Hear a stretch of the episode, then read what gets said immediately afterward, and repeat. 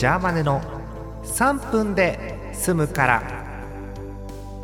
スポーツの日も終わりまして10月中旬に突入です。朝寒くない？もう朝がさ平気で15度を切ってくるわけ。うん秋だよね、まあ、何を着て出かけるかっていう問題が発生するんです。一応私ご覧の通り猫の姿ですから。猫の姿ですから。一応猫の上に、えっと、寒い日はスーツを着ていくんですけどそうだな夏の頃はそうね気温にして、えー、朝25度昼30度だったら半袖だよね。クールビズ期間かどうかもうクールビズじゃないんですけどクールビズ期間かどうか気にせずに半袖だよねもうね。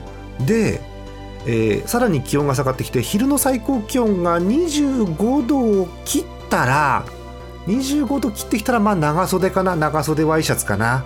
うん。でもってえお昼の最高気温が20度を切ったり15度台とかになったらもう上にジャケット羽織っちゃう。もう羽織っちゃうわけ。うん。寒くなったらその上にコートを着るんですけどコートを着るのは朝晩なのでえだから朝とか夕方夜の気温がそうだね。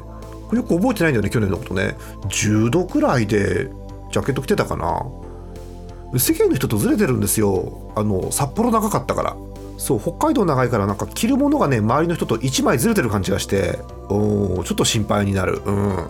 またこれがねあの満員電車乗る方とかさ暑い地下街を通る方だとまた話変わってくるわけですけどね、えー、気温とともに着るものが変わってまいります。そんな季節です。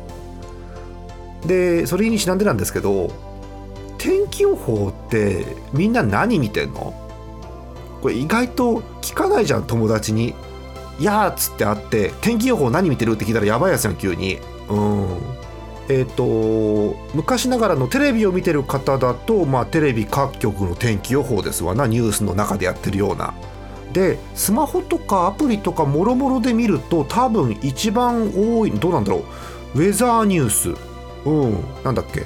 え株式会社ウェザーニューズだっけあれ。それかえっとちょっとマイナーですけどウェザーマップもあるでしょ。あのあれだ。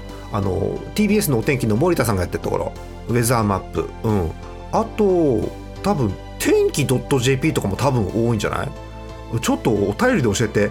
みんな天気予報って一体何見てんの？